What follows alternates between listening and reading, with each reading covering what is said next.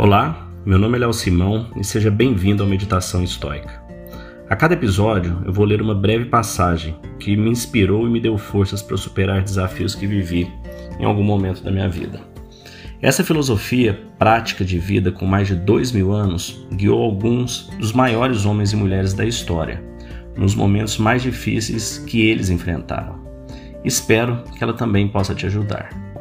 Para maiores informações, visite Meditação Estoica no Instagram.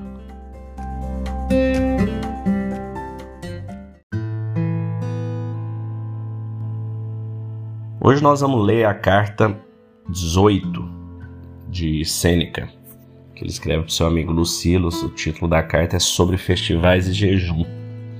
No entanto, essa carta vocês vão perceber que ela é sobre um exercício estoico Inclusive o Tim Ferriss, Ryan Holiday e várias outras pessoas aí contemporâneas fazem esse exercício. Eu acho bem interessante. Eu nunca cheguei a fazer ele não, mas fiz uma vez uma meditação aí 10 dias em retiro em silêncio absoluto, que é, é próximo disso aí, talvez. E, e é o exercício de você ficar longe de qualquer questão material, você se abdicar disso por um tempo você entender como é que você reage, como é que a vida é longe desses estímulos. É bacana. Na carta aqui vai, vai deixar isso mais claro. Vamos lá. Saudações de Sêneca Lucílio. É quase dezembro e mesmo assim a cidade está neste momento em um mormaço. A licença é dada para a folia geral. Tudo ressoa com poderosos preparativos, como se as santurnálias deferissem do dia a dia usual. Tão verdadeiro é que a diferença seja nula, que considero correta a observação do homem que disse: Uma vez dezembro foi um mês, agora é um ano. Se eu tivesse você comigo, eu ficaria feliz em trocar ideias e descobrir o que você acha que deve ser feito. Se devemos mudar nada em nossa rotina diária, ou se nem que por compaixão com os costumes populares, nós devamos jantar em uma maneira mais alegre e despiratória. Tal como é, nós, os romanos, trocamos nossas roupas por causa do feriado, embora em tempos antigos isso acontecia somente quando o Estado estava perturbado e caíras em desgraça. Tenho a certeza de que se eu o conheço bem, desempenhando o papel de um árbitro, teria desejado que não fôssemos nem como a multidão libertina em todos os sentidos, nem diferentes deles em absolutamente todos os aspectos. A menos que, talvez, essa seja apenas a época em que devamos estabelecer lei à alma e pedir que seja a única a abster-se de prazeres quando a multidão inteira se deixa ir em prazeres, pois esta é a prova mais segura que um homem pode obter de sua própria constância. Se ele não busca as coisas que são sedutoras e o tentam ao luxo, nem é levado para elas. Mostra-se muito mais coragem permanecendo abstêmio e sóbrio quando a multidão está bêbada e vomitando, mas mostra maior autocontrole recusar-se a se afastar e fazer o que a multidão faz, mas de uma maneira diferente, portanto, não se tornando conspícuo, nem se tornando um dentre as multidões, pois pode-se aguardar os festivais sem extravagância. Estou tão firmemente decidido, no entanto, a testar a constância de sua mente, que extraindo dos ensinamentos de grandes homens, eu também lhe darei uma lição. Reserve um certo número de dias, durante os quais você se contentará com alimentação mais barata e escassa, com vestes grosseiras e ásperas, dizendo a si mesmo: É esta a situação que eu temia?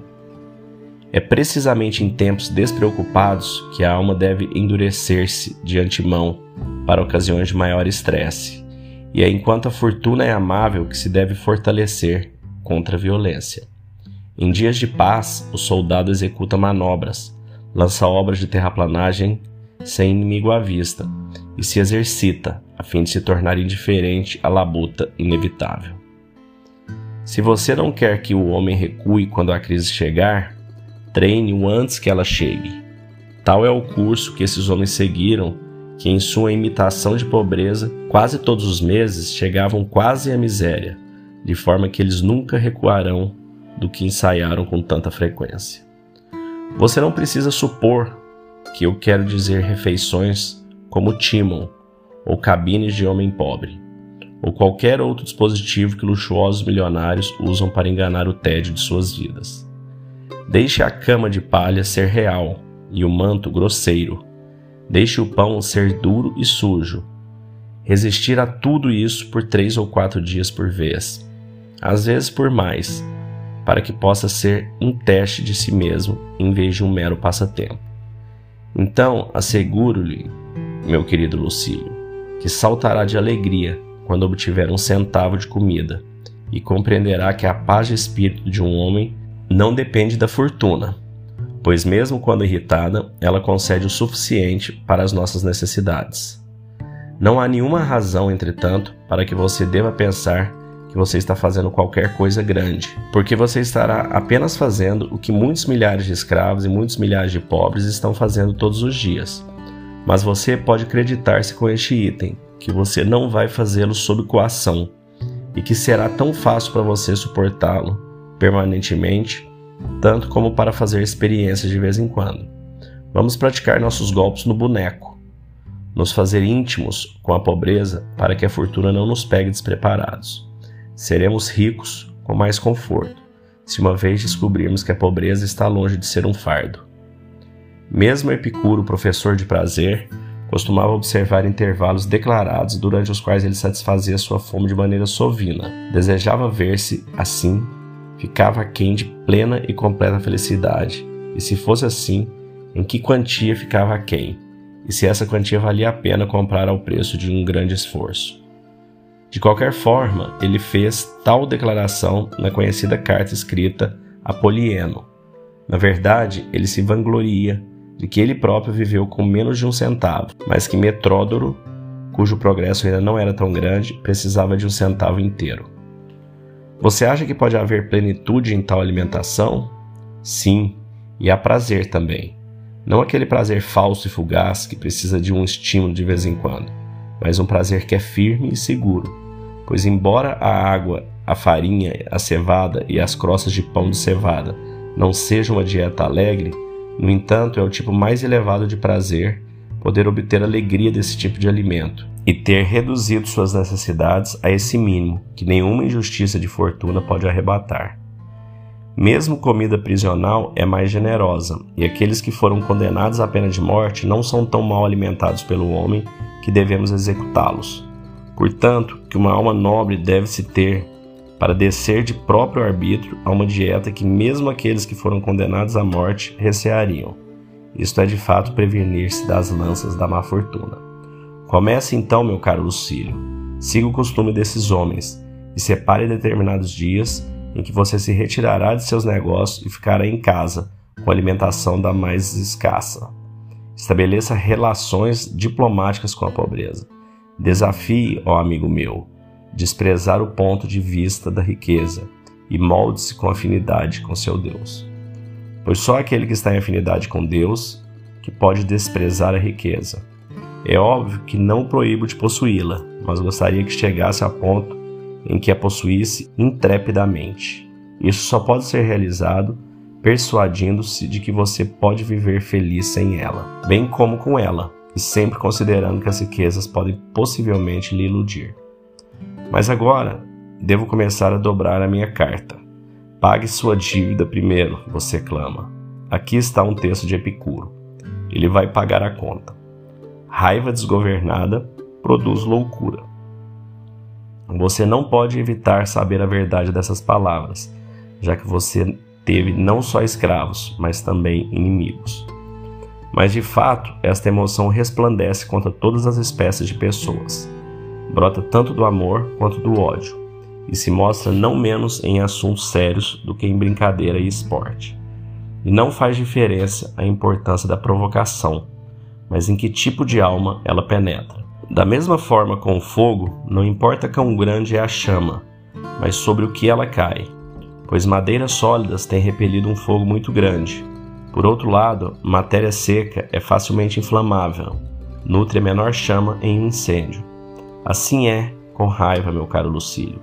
O resultado de uma raiva poderosa é a loucura, e portanto a raiva deve ser evitada, não apenas para que possamos escapar do excesso, mas para que possamos ter uma mente saudável.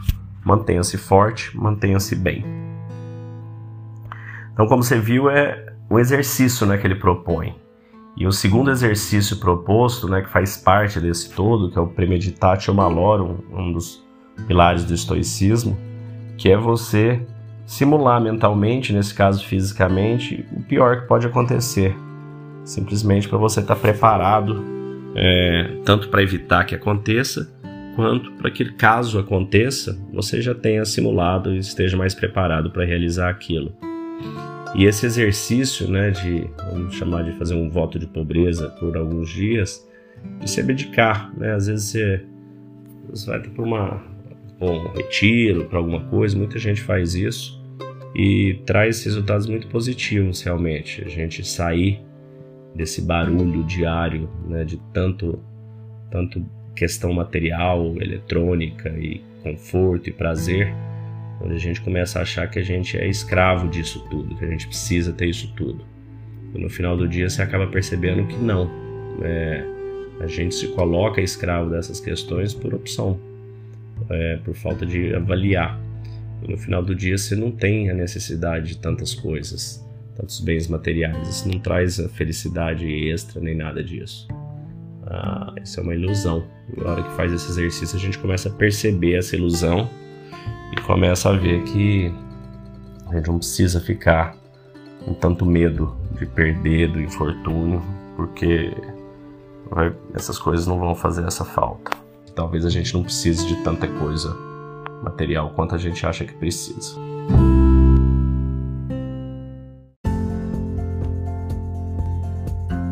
Se você gostou desse podcast, deixe seu like, siga nosso canal e compartilhe. Alguém pode estar precisando escutar isto hoje. Seja você a pessoa a levar esta mensagem de força e resiliência. Pode mudar o dia e o destino de alguém. Estoicismo é uma fórmula que nos ajuda a superar os desafios e dificuldades da vida. Você pode nos escutar diariamente no Spotify, Apple e Google Podcast. E também no Instagram, buscando por Meditação Estoica. Fique com Deus e tenha um dia de abundância e paz.